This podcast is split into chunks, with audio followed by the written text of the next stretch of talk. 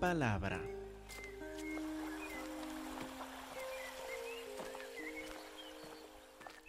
Por favor, abren sus Biblias a 1 de Juan capítulo 2, versículo 24. Dice la palabra de Dios, lo que habéis oído desde el principio permanezca en vosotros, o lo que han oído desde el principio permanezca en ustedes. Deseo empezar por fijarnos en la importancia de lo que han oído. Vamos a enfocar primero en el verbo oír lo que han oído. ¿Por qué es importante lo que hemos oído?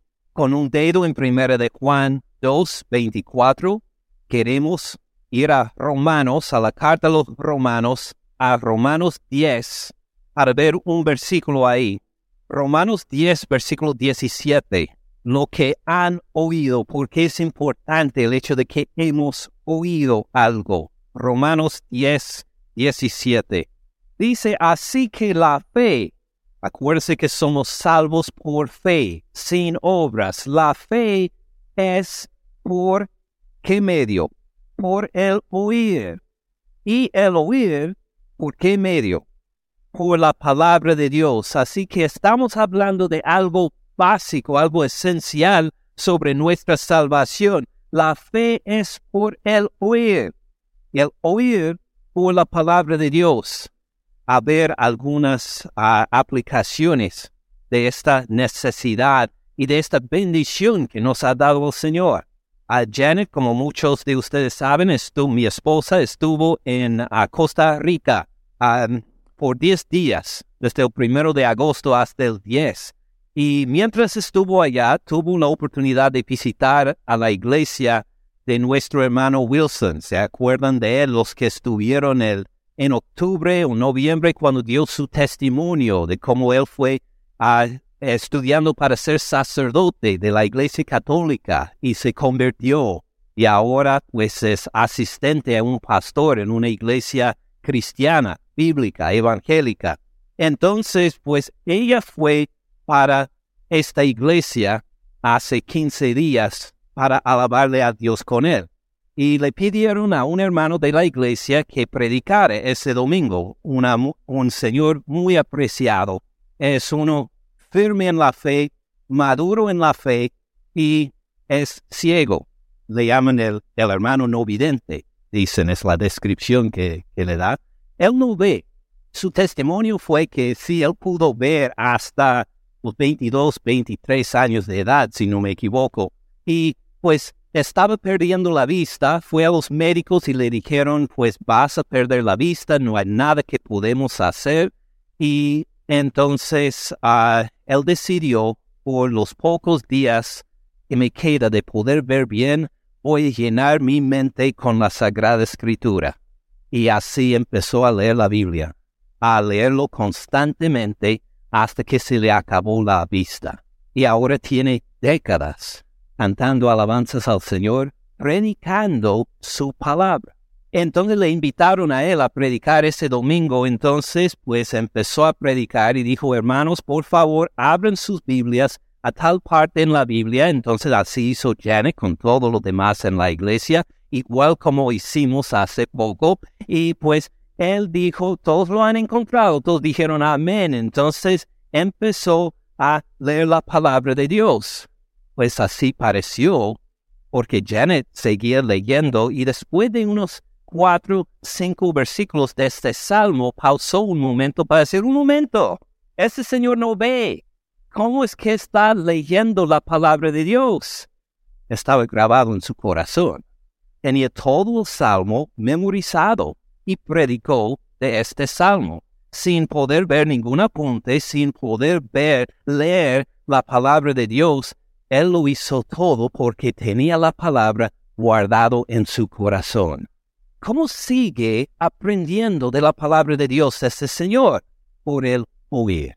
Escucha la palabra, sus hijos le leen la palabra, siguen repitiendo la palabra hasta que se queda memorizado en el corazón y así nos dice el Señor lo que han oído, lo que han escuchado. Puede ser que usted no sabe leer ni escribir bien, no importa, todavía puede oír la palabra de Dios, guardarla en su corazón hasta llegar a enseñar y predicar la palabra, la palabra que ha oído. Porque la fe viene por el oír, el oír por la palabra de Dios. Si esto hemos captado, volvamos entonces a 1 de Juan 2. 1 de Juan 2.24. 1 de Juan 2.24, lo que han oído desde el principio, lo que han oído desde el principio, pues hemos visto la importancia de oír la palabra, lo que hemos oído desde el principio. ¿Qué hemos oído desde el principio? Bueno, Juan ya nos ha hablado en esta carta de varios ejemplos de varias cosas que hemos oído desde el principio. Vuelvan, por ejemplo, a capítulo 1 de Primera de Juan y vamos solamente a repasar algunos rápidamente. Primero de Juan 1, versículo 5. Este es el mensaje que hemos oído de él. Y les anunciamos, Dios es luz y no hay ningunas tinieblas en él. Este es algo que hemos oído desde el principio. Versículo 7. Si andamos en luz como Él está en la luz, tenemos comunión unos con otros y qué más.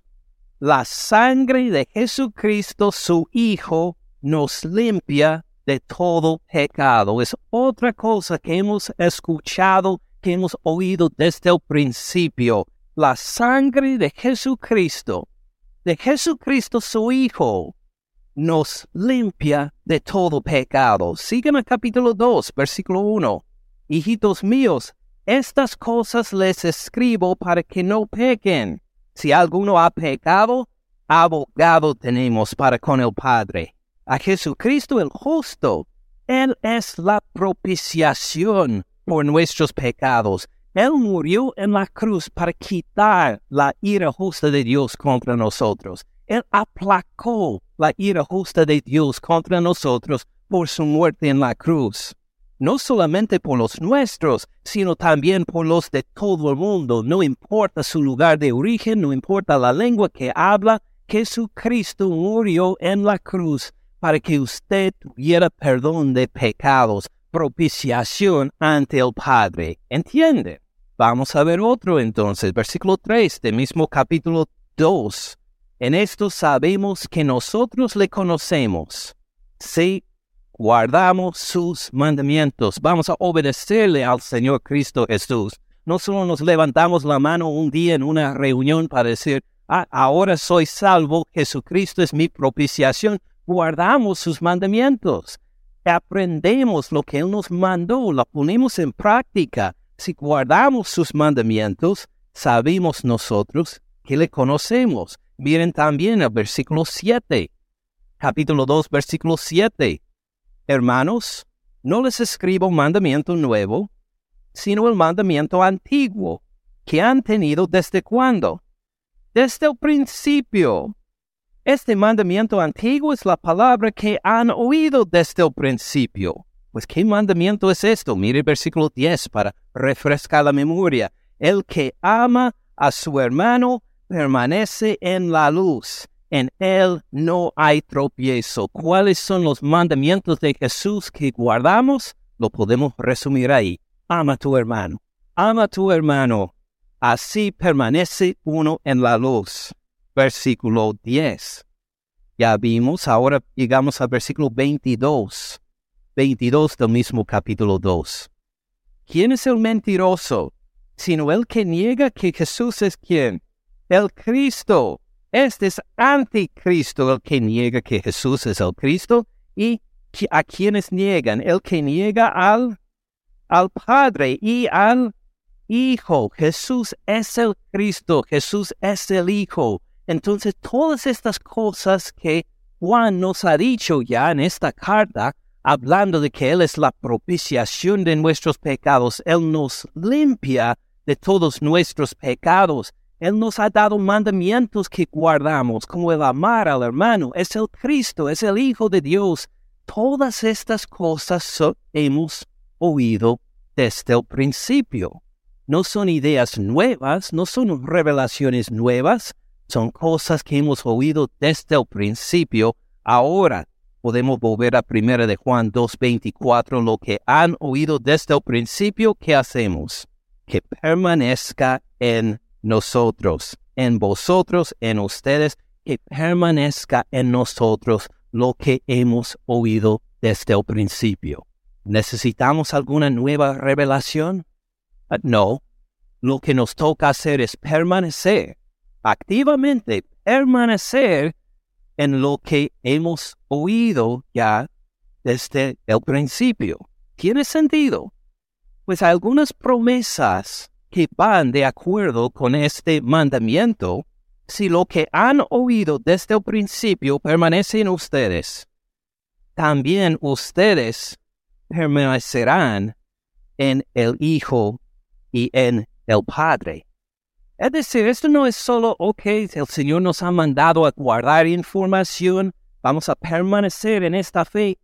Dice, si permanecemos en lo que hemos oído, estamos en comunión con alguien.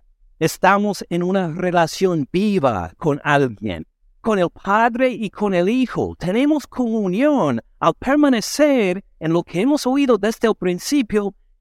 Disfrutamos una vida llena con el Padre y el Hijo. ¿Tiene sentido?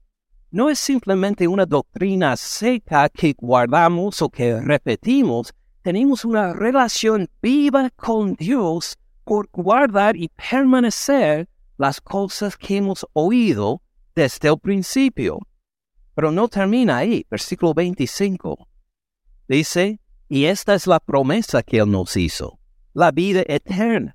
Esta comunión con Dios no solo tenemos un domingo, no solo tenemos un, un año, no solo es por esta vida terrenal y luego se acaba, esta relación es permanente.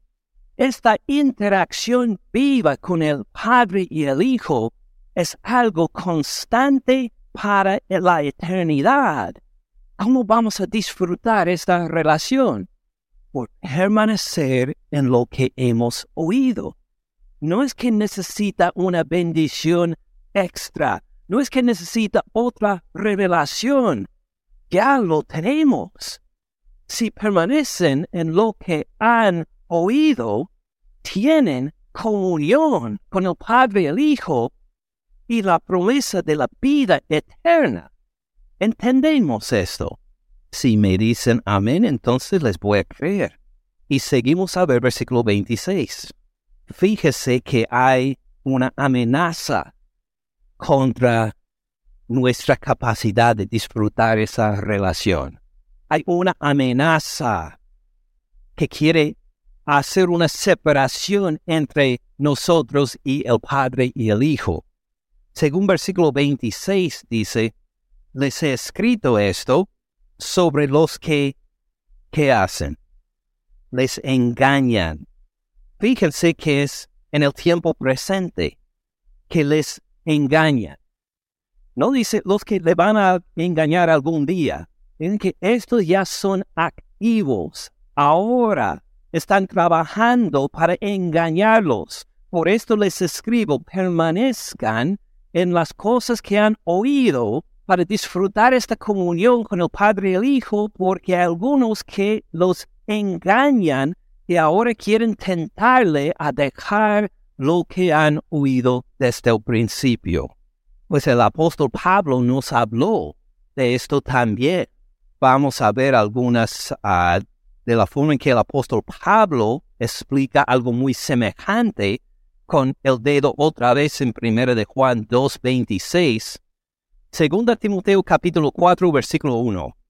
Te encarezco, dice Pablo a Timoteo, te encarezco, te ruego, delante de Dios y del Señor Jesucristo, que juzgará a los vivos y a los muertos en su manifestación y en su reino.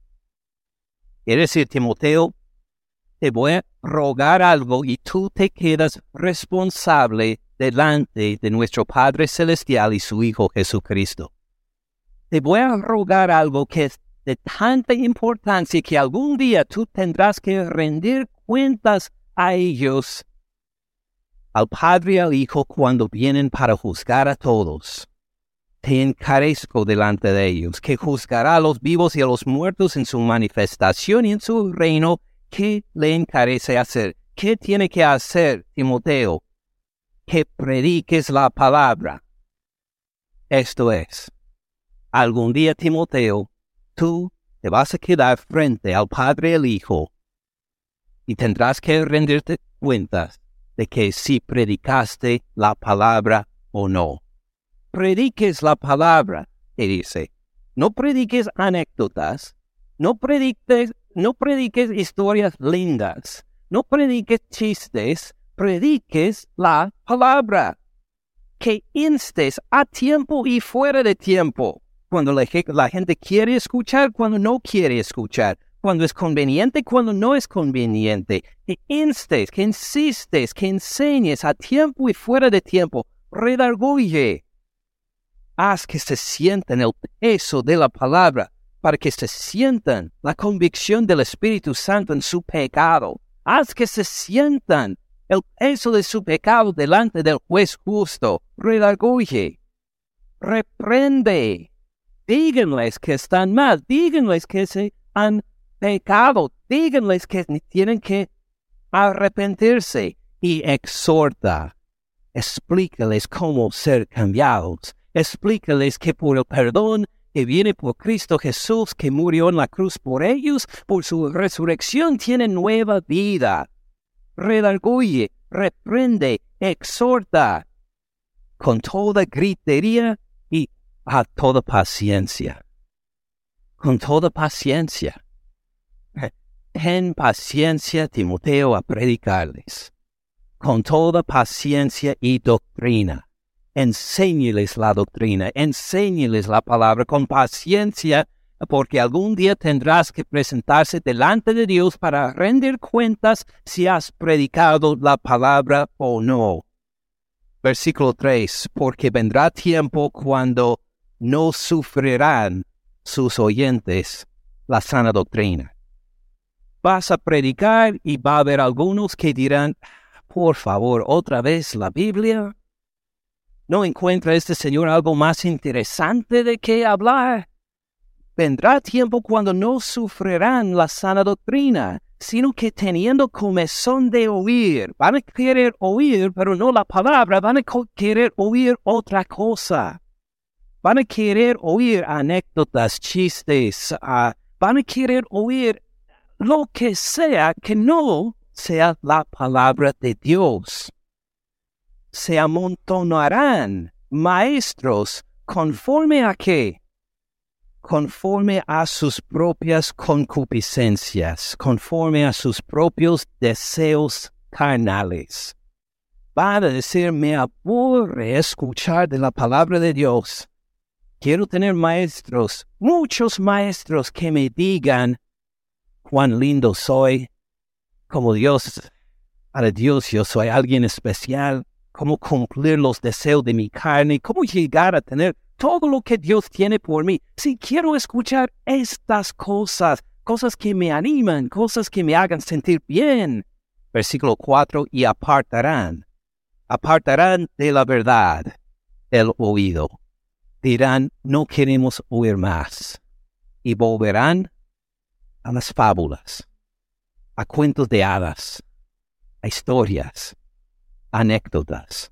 Apartarán de la verdad el oído. Dirán, no quiero continuar en lo que he oído desde el principio. Quiero escuchar algo nuevo, algo entusiasmante, algo excitante, por favor, y amontonarán maestros de acuerdo con este deseo de oír algo diferente, pero que no sea la verdad de Dios. Versículo 5. Pero tú, Timoteo, sé sobrio en todo. Soporta las aflicciones. Haz obra de evangelista, cumple tu ministerio. Pablo nos dice algo más acerca de ellos y su predicación en capítulo 3 de la misma carta. Segunda Timoteo 3.1. También debes saber esto, que en los postreros días vendrán tiempos peligrosos, porque habrá hombres amadores de sí mismos, que van a decir, mire, ¿por qué amar al hermano? Antes de amar al hermano tienes que aprender a amar a sí mismo. Ama a ti mismo primero y luego puedes amar al hermano. Este es lo que nos mandó Cristo Jesús. ¿Qué dijo que es el primer mandamiento? Amarás al Señor tu Dios con todo tu corazón, con toda tu alma, con toda tu mente. Y el segundo es parecido. Amarás a tu prójimo como a ti mismo. Algunos quieren ponerlo al revés. Voy a amar a mí mismo y cuando, cuando ya llego a la perfección de amar a mí mismo, entonces voy a amar al hermano y tal vez alcanzo a amar a Dios. El mundo lo pone al revés, pero va a haber hombres en los postreros días que van a ser amadores de sí mismos y así van a predicar, ámate a ti mismo. Avaros, Dios te quiere prosperar. Dios te quiere dar mucho dinero. Dios te quiere dar todo lo que deseas en esta tierra. Van a ser avaros, pensando en la avaricia, en las cosas materiales. Van a gloriosos, van a buscar su propia fama, van a buscar que toda la gente les aplaude, cuando lo ve sus letreros en la carretera van a ver la foto de ellos, pero nada acerca de Cristo Jesús, que murió por nuestros pecados y resucitó de los muertos. Soberbios, blasfemos, desobedientes a los padres, ingratos, impíos, no será como la sabiduría de Dios que nos cuenta en Santiago capítulo 3 sino impíos, sin afecto natural, implacables, calumniadores, intemperantes, crueles, aborrecedores de los buenos, traidores, impetuosos, infatuados, amadores de los deleites, más que de Dios. Van a hablar de cómo cumplir sus concupiscencias, cómo cumplir sus deseos carnales, para que se sientan bien, porque son amadores de los deleites más que de Dios, que tendrán apariencia de piedad. O van a decir que es la palabra de Dios, van a decir que son cristianos, van a decir que oran y todas estas cosas, pero tienen un mensaje que no es la verdad, un mensaje podrido, un mensaje basado en los deseos carnales y el cumplirlos. ¿Y cómo va a responder la gente? Como vimos en capítulo 4, versículo 3 van a decir, amén, esto es lo que quiero escuchar. Ay, cuánto tiempo, cuánto me aburrí con escuchar del pecado, de la salvación por la sangre de Jesús, de su resurrección. Cuánto me aburrí de escuchar esto. Ahora hay algo nuevo, algo entusiasmante, algo pues que cumple mis deseos y se van a apartar el oído de la verdad. Ahora, volviendo a 1 de Juan, capítulo 2, versículo 26, a 1 de Juan 2, 24, podemos ver la urgencia con que Juan nos enseña estos versículos. 1 de Juan 2, 24, lo que han oído desde el principio permanezca en ustedes. No lo pierdan no busquen otra cosa que permanezca en ustedes, porque lo que han oído desde el principio permanece en ustedes. Si permanece en ustedes, también ustedes permanecerán en el Hijo y en el Padre. Es por lo que han oído. Este es por lo cual tiene la comunión con el Padre y con el Hijo. No lo pierdan. No busquen otra cosa les he escrito, también versículo 25, esta es la promesa que Él nos hizo, la vida eterna. Les he escrito esto sobre los que les engañan. Tengan cuidado, porque hay gente que quiere engañarles, apartarles de lo que ha escuchado, de lo que ha oído desde el principio. Ahora, esta parte entendemos. Respiremos profundo. Gloria a Dios. Vamos a permanecer en lo que hemos oído, aunque otras personas lleguen para engañarnos. Muy bien. Pues esto solo es la primera parte de lo que vemos hoy. Ahora llegamos a lo más difícil, porque nos declara en el versículo que viene dos frases que al leerlo superficialmente llegamos a decir, pero ¿cómo? ¿Qué quiere decir esto? Pero en realidad son versículos de gran importancia. No solo son una dificultad de interpretación, nos cuenta acá Juan maravillas acerca de cómo andamos en esta comunión con el Padre y el Hijo, y es por medio del Espíritu Santo, como nos dice en versículo 27. No es que simplemente tenemos la palabra, hemos oído desde el principio, la guardamos y la permanecemos mientras otros intentan engañarnos. Fíjese que nos ha dado su presencia también, versículo 27 pero la unción que ustedes recibieron de Él permanece en ustedes. ¿A quién refiere la unción que nosotros recibimos de Él, de Dios? ¿A quién refiere la unción? ¿Se acuerdan los que estuvieron con nosotros cuando vimos el versículo 20 del mismo capítulo? ¿Quién es esta unción?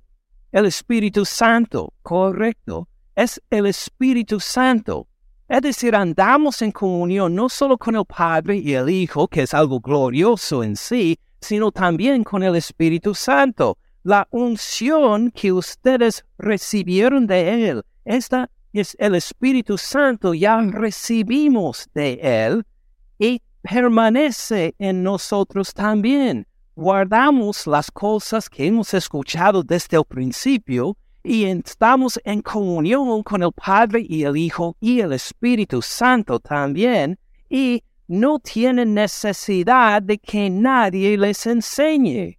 No tienen necesidad de que nadie les enseñe. No tienen necesidad de que nadie les enseñe. Pues, ¿qué, qué quiere decir? Pues algunos enfocan en las últimas palabras de esta frase escuchan, no tienen necesidad de que nadie les enseñe. Y dicen, ah, entonces, no necesito que nadie me enseñe. No voy a prestar atención a ningún pastor, a ningún maestro, a nadie que le enseñe la palabra de Dios. ¿Por qué no? Mire, porque tengo el Espíritu Santo. Y el Espíritu Santo me enseña todo. No necesito que nadie me enseñe y así ponen énfasis en estas últimas palabras. Cuando el énfasis debe estar en las palabras inmediatamente antes. ¿Qué dice? Y no tienen necesidad de que nadie les enseñe. Ahora, lo voy a explicar de esta forma. Si usted muriera esta noche, que no pase, pero vamos a decir, si usted muriera esta noche siendo cristiano, es decir, que usted ha permanecido en lo que ha oído desde el principio.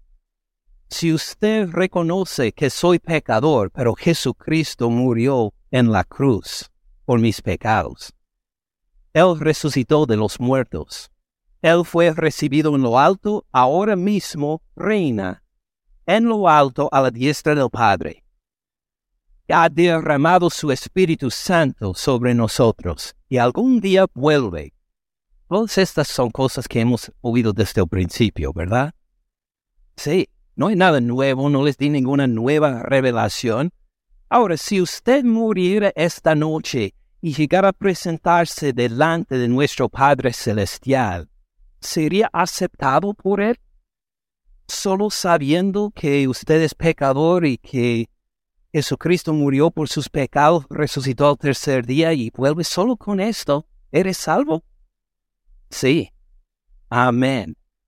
Ven que no necesitan que nadie les enseñe. Ya lo tienen. Tienen vida eterna. Si tienen dudas, aun si no tienen dudas, pongan el dedo en 1 de Juan 2 y miremos el Evangelio de Juan. Juan 5, versículo 24.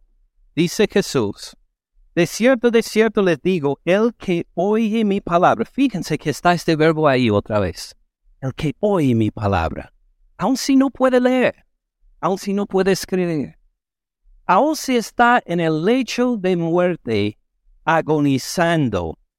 Saben que los médicos dicen que el último sentido que se nos va antes de la muerte es el oído Uno puede parecer muerto ahí, pero todavía puede escuchar.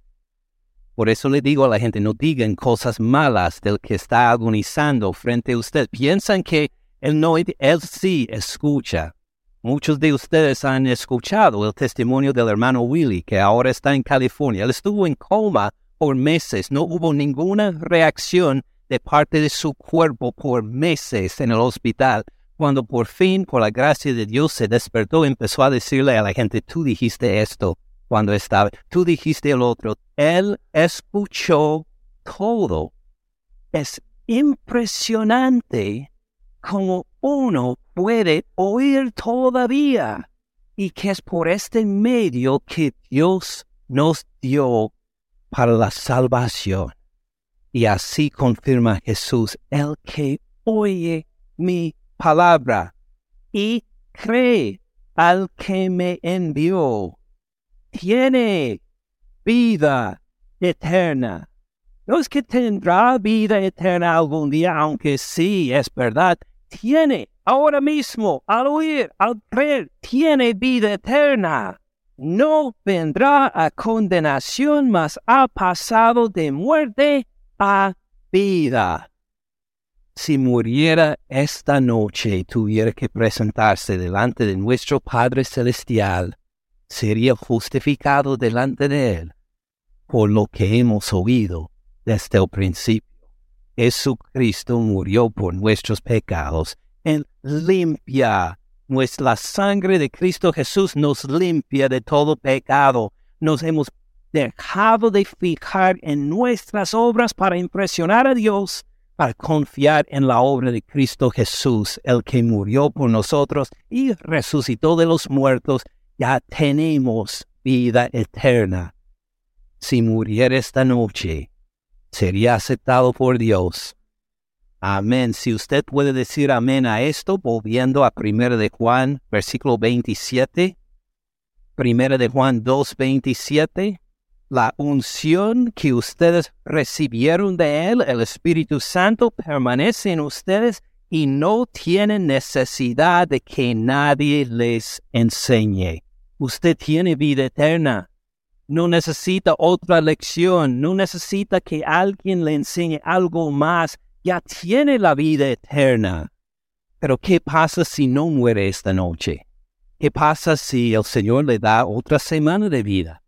otro mes, otro año, otra década, otras tres décadas, otras cinco o seis décadas. ¿Qué pasará entonces? ¿Todavía eres salvo? Sí. Permanezcamos entonces en lo que hemos oído desde el principio. Esta vida eterna tenemos que permanezcamos en lo que hemos oído. Ahora llegamos a otra frase difícil no tienen necesidad de que nadie les enseñe, así como la unción misma les enseña todas las cosas. La unción misma, el Espíritu Santo mismo, nos enseña que nos enseña todas las cosas. Qué maravilloso. ¿Qué pasa si no morimos esta noche? ¿Quién nos va a enseñar? Pues el Espíritu Santo mismo. ¿Qué nos va a enseñar? todas las cosas. Entonces, puede ser, espero que no, pero puede ser que hay alguien en la secundaria, en el middle school, en la universidad, que dice, la unción mismo me enseñará todas las cosas. No tengo que estudiar más para las matemáticas. No tengo que estudiar para mi clase de química. No tengo que estudiar el álgebra porque al llegar al momento del examen el Espíritu Santo me va a enseñar todas las cosas. Así dice la Biblia, la unción misma les enseña todas las cosas. Claro que estamos hablando del en cuanto a todas las cosas espirituales. Podemos estar de acuerdo en esta parte. Entonces, vale la pena preguntar cómo es que la unción misma, el Espíritu Santo, nos enseña todas las cosas. ¿Cómo nos enseña? ¿Será que de repente se abren los cielos y escucho una voz del cielo? ¿Será que hay una, una voz pequeña en el oído cuando necesito dirección y oro ahí, luego escucho. ¿Cómo es que enseña la unción misma todas las cosas? ¿Sabe que la respuesta está en la Biblia? Vamos, vamos a verla. Ah, con un dedo en Primera de Juan 2, 27, vamos a ver cómo es que la unción misma nos enseña todas las cosas. Vamos a empezar en el libro de Hechos. Hechos 5, Hechos 5, 28. Hechos 5, 28. En Hechos 5, 28 estamos en un momento cuando todos los apóstoles están encarcelados. Delante del concilio, delante del Sanedrín de los judíos, los arrestaron porque estaban enseñando en el templo. Hechos 5, 28. Así le acusaron a los apóstoles. No les mandamos estrictamente que no enseñaran en este nombre. ¿En qué nombre? En el nombre de Jesús. No les mandamos estrictamente que no enseñaran en este nombre. ¿Qué estaban haciendo los apóstoles? Eh, enseñando, ¿verdad? ¿No les mandamos estrictamente que no enseñaran en este nombre? Ahora han llenado a Jerusalén de su doctrina. Quieren echar sobre nosotros la sangre de este hombre, la sangre de Jesús. Quieren culparnos por haber asesinado a Jesús, porque ustedes han enseñado y llenado a Jerusalén con su doctrina. Versículo 29. Respondiendo Pedro y los apóstoles dijeron, es necesario obedecer a quién? A Dios antes que a los hombres. ¿Quién les mandó a enseñar? Dios. ¿Quién les dio el mensaje que enseñaron? Dios. Por eso respondieron, es necesario obedecer a Dios. Mire, Dios nos mandó a enseñar. Dios nos dio el mensaje que enseñamos. Por eso, capítulo 6, mismo libro de Hechos, versículo 2, 6.2. En otro momento, los apóstoles, los doce, convocaron a la multitud de los discípulos. Hubo un problema en la iglesia. Las viudas eh, griegas no recibían la comida como las viudas hebreas. Los doce convocaron a la multitud de los discípulos y dijeron, no es justo que nosotros dejemos la palabra de quién? la palabra de Dios para servir a las mesas. Busquen pues, hermanos, de entre ustedes a siete varones de bien testimonio, llenos de quién? Llenos del Espíritu Santo, llenos de Dios también, de sabiduría a quienes encarguemos de este trabajo, a quienes obedecían, quien empoderó a los apóstoles cuando enseñaban. Dios por su Espíritu Santo. ¿Y quién empodera a estos hombres para que sirven la comida a las viudas en la iglesia? Dios, el mismo Espíritu Santo. El mismo Espíritu Santo que dio a los apóstoles el don y la capacidad de enseñar, también dio a otros el don de servir a las viudas en la iglesia. ¿Me siguen hasta el momento?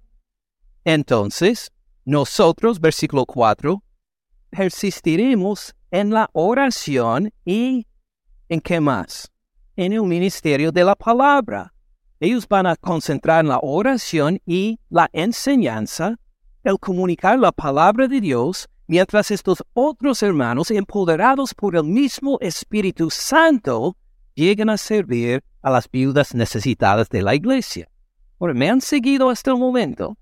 Podemos ver en la temprana iglesia entonces un ministerio de enseñanza empoderado por Dios, por el Espíritu Santo, que también empodera el ministerio de servir a los necesitados.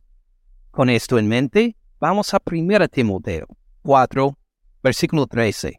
Entre tanto que voy, dice Pablo a Timoteo, tú estás en una iglesia, entre tanto que voy, antes de que llegue yo, esta es tu tarea, entre tanto que voy, ocúpate en la lectura, la exhortación y la enseñanza. Primero, ocúpate en donde dice la lectura. Ven donde dice la lectura. Ocúpate en la lectura. No dice Timoteo, lea lo que quiera leer. Tome mucho tiempo libre para leer unos buenos libros, unas novelas, unas... ¿A qué refiere? Ocúpate en la lectura. Es decir, lee la palabra de Dios en voz alta a la congregación. Ocúpate en la lectura, en anunciar públicamente la palabra de Dios. Ah, ¿Se ha preguntado por qué a veces mientras cantamos que pausa Edwin y él o James o otra persona lee de la palabra de Dios? ¿Se ha preguntado por qué lo hacemos? Porque aquí nos lo manda. Ocúpate en la lectura. Lee la palabra en voz alta públicamente. Acuérdense, en este entonces no era como hoy que todos podemos venir con nuestra copia personal de la Biblia. Una Biblia en ese entonces costaba, tenía un costo inmenso. ¿Cómo iban a poder escuchar la palabra de Dios? Por oírla. ¡Ah, qué bendición! Porque la fe viene por el oír y la oír por la palabra de Dios. Ocúpate en la lectura. Parte de nuestra adoración es leer en voz alta la palabra de Dios para nuestra enseñanza, para redarguirnos, para corregirnos, para instruirnos en justicia. Entre tanto que voy, ocúpate en la lectura, la exhortación, vas a explicar esas lecturas al pueblo. Les vas a exhortar para que pongan de lado el pecado para, pues, perdonados, andar en lo justo, lo correcto. Ocúpate en la lectura, la exhortación y, y más. La enseñanza. Pues la enseñanza, pero pensé que el Espíritu Santo mismo nos enseñaba todas las cosas. ¿Por qué Timoteo tiene que ocuparse en la enseñanza? Bueno, seguimos leyendo. No descuides el don que hay en ti, que te fue dado mediante profecía, con la imposición de las manos del presbiterio. ¿Quiénes son el presbiterio? Los ancianos. Los ancianos en la iglesia de Timoteo les impusieron las manos, el Espíritu Santo le dio un don. ¿Qué don fue este? Pues le digo que está relacionado con la enseñanza. Ven cómo el Espíritu Santo mismo nos enseña por empoderar a su pueblo para que comunique la palabra unos a otros. Vamos a volver a este punto en un momento, pero seguimos con Timoteo. No descuides el don que hay en ti que te fue dado mediante profecía con la imposición de las manos del presbiterio. Ocúpate en estas cosas. Permanece en ellas para que tu aprovechamiento sea manifiesto a todos, ten cuidado de ti mismo y de la doctrina, persiste en ello, pues haciendo esto, te salvarás a ti mismo y a los que te oyen. Escuchen bien la doctrina, Timoteo. Enseñe bien la doctrina. Enseñe de acuerdo con el don que fue dado por medio de los ancianos de tu iglesia, Acuérdense, pónganse en práctica todo eso, ocúpense en esto, va a ser para la salvación de tus oyentes y de ti mismo. ¿Qué va a hacer con esta doctrina? Enseñar con el poder del Espíritu Santo. Muy bien, vamos a ver algunos otros ejemplos. También de 2 Timoteo 2.24. Dice, porque el siervo del Señor o el esclavo del Señor, ¿de quién es este esclavo? del Señor. ¿Quién empodera este esclavo? El Señor. El esclavo del Señor, el, siervo del Señor no debe ser contencioso, sino amable para con todos, apto para qué? Enseñar. Pues pensé que el Espíritu Santo mismo nos enseñó todas las cosas. Apto para enseñar, sí, lo hace por medio de los a quienes ha dotado en su iglesia para enseñar para que enseñen de igual como describe, que no debe ser contencioso, sino amable para con sus amigos. Muy bien, están prestando atención, amable para con todos, apto para enseñar, sufrido, va a necesitar paciencia, que con mansedumbre corrija a los que se oponen, por si quizá Dios les conceda que se arrepientan para conocer la verdad y escapen del lazo de quién? Del diablo en que están cautivos a voluntad de él. está en una guerra espiritual, este siervo del Señor.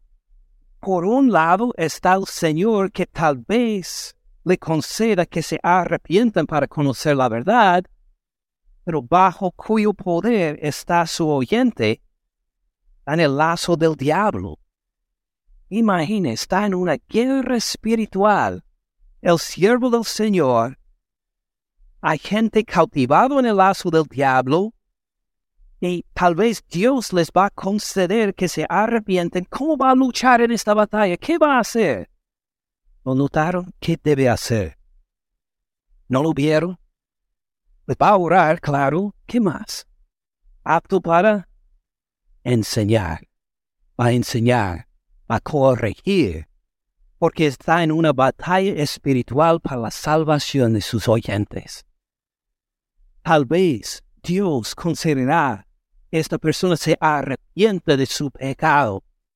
Está ahora cautivo por el diablo, pero él no va a decir, me mantengo callado porque pues el Espíritu Santo va a dar una revelación a este para que no, sino dice que soy apto para enseñar, me toca corregir con mansedumbre, me toca comunicar para que Dios, Dios mediante, los salve de sus pecados y que no ande cautivo del diablo.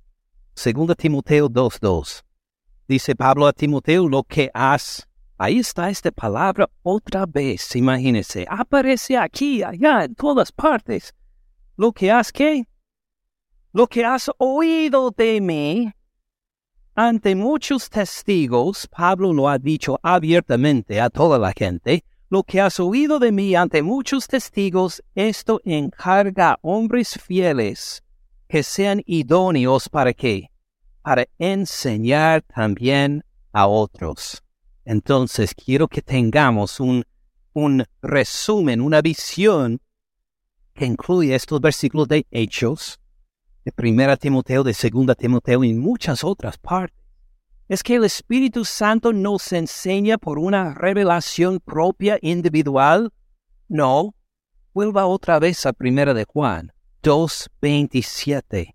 Pero la unción que ustedes recibieron de Él permanece en ustedes. Fíjense que todo se basa en el hecho de que el Espíritu Santo permanece en nosotros, en todos nosotros, que somos salvos por fe en Cristo Jesús. Esta parte entendemos.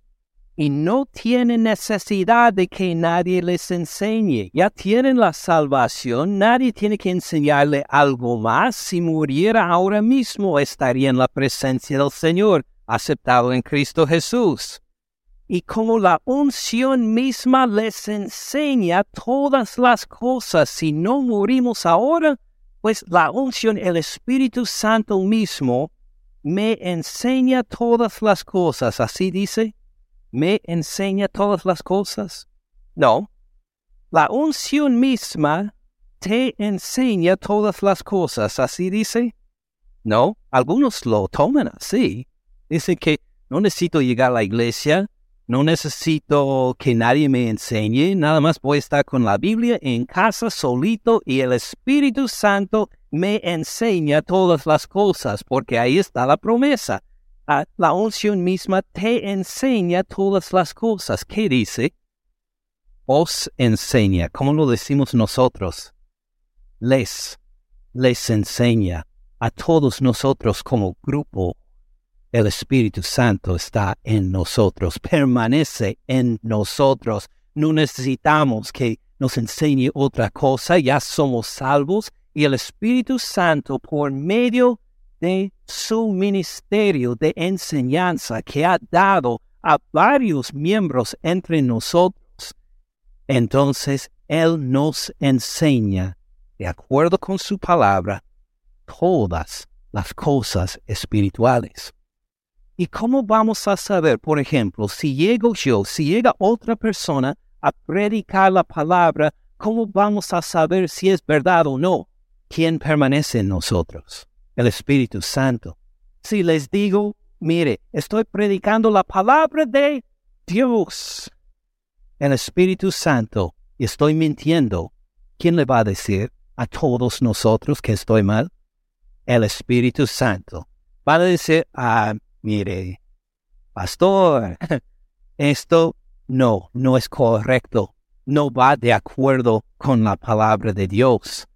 Y así, pues el Espíritu permanece en nosotros y tenemos esta relación constante con el Espíritu en todos nosotros, que mientras obra por los dones que ha dado a todos nosotros para ayudar a los necesitados, para enseñar lo que sea el ministerio que nos ha dado para orar por los enfermos o lo que sea, ejercemos estos dones por el mismo Espíritu Santo y Él confirma cuando les enseñamos de acuerdo con Él.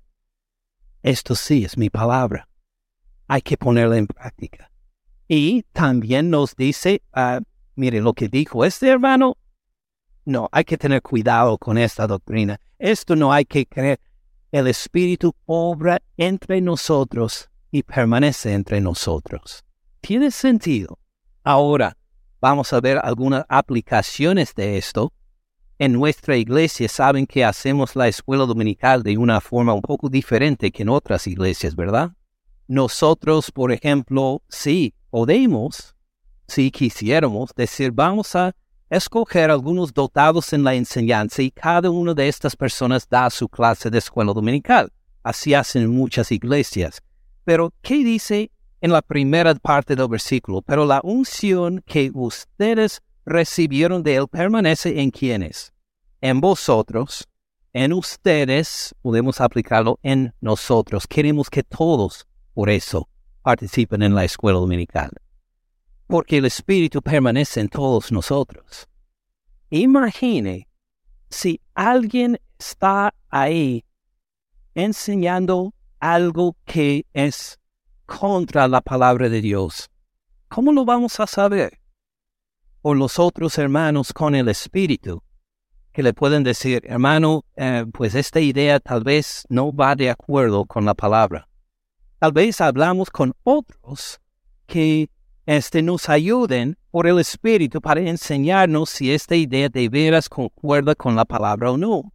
Por eso queremos que se preparen toda la semana en la palabra. Por eso les damos preguntas, les decimos con anticipación, vamos a ver esta parte de la palabra de Dios. Prepárense, oren mientras preparan, oren para que el Espíritu Santo le llene con sabiduría para entender lo que, has, lo que estás leyendo para que cuando llegue a la escuela dominical no viene sin preparación a, pues, a opinar como le parece, sino porque se ha preparado con el Espíritu Santo toda la semana y llega ahí para compartir lo que el Espíritu le ha enseñado, lo que le ha dado a entender por su palabra.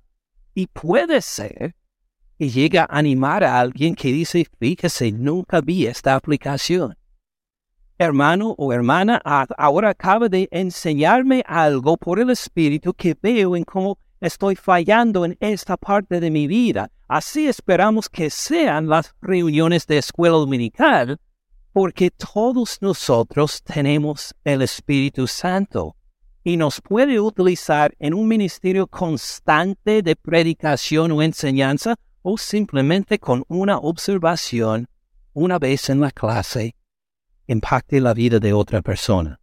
Por eso hacemos la escuela dominical como hacemos, porque queremos que el Espíritu Santo no solo obre en los que tenemos el don de enseñanza o de predicación, sino que obre en todos nosotros, por, porque ¿en quiénes permanece el Espíritu Santo?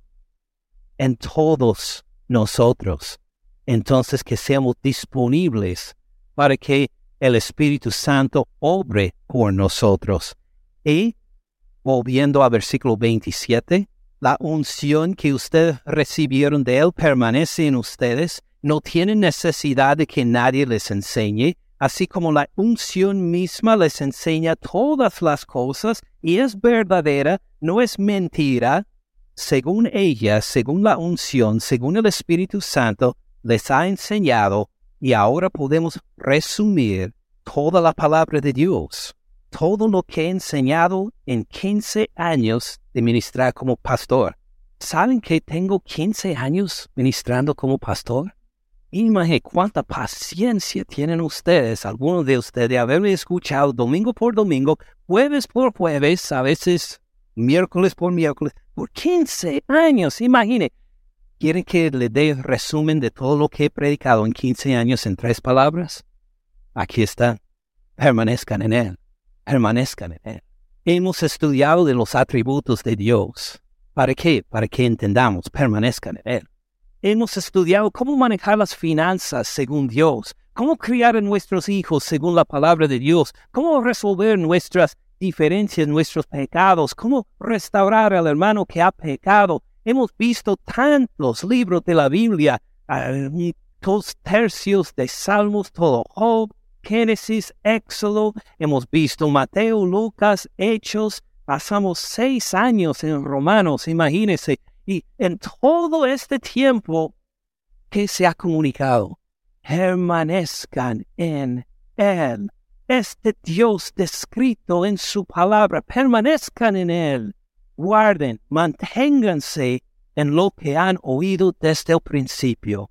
Oh, tiene grandes aplicaciones para nuestro diario vivir todavía, pero ¿qué pasará si nos tocara rendir cuentas a Dios esta noche por la muerte?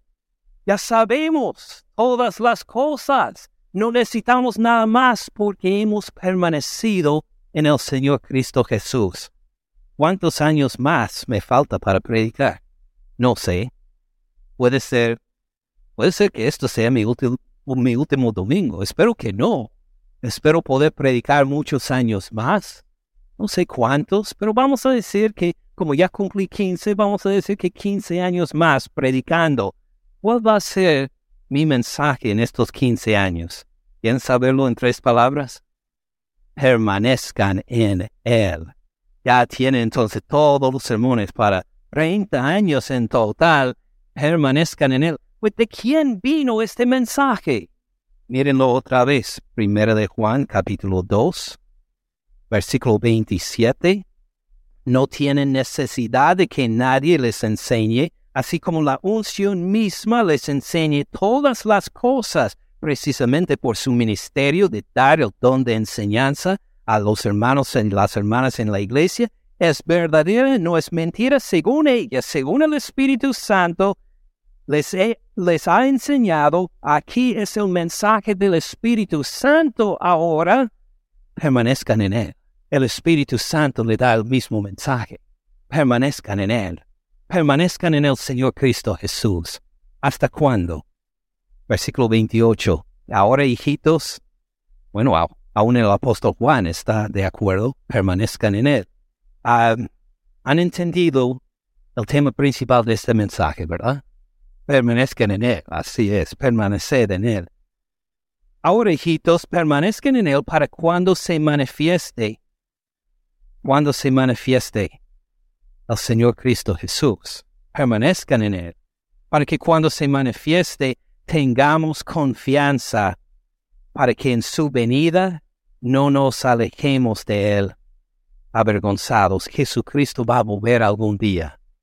Y en este momento o vamos a estar avergonzados, apartándonos de Él, o vamos a estar gozosos porque hemos escuchado su palabra, hemos creído en Él y hemos permanecido en Él. Esta es la meta. ¿Hasta cuándo permanecemos en Él? Pues hasta su segunda venida. Y claro, después de esto también, antes de su segunda venida, este es el mensaje que repetimos porque viene del Espíritu Santo.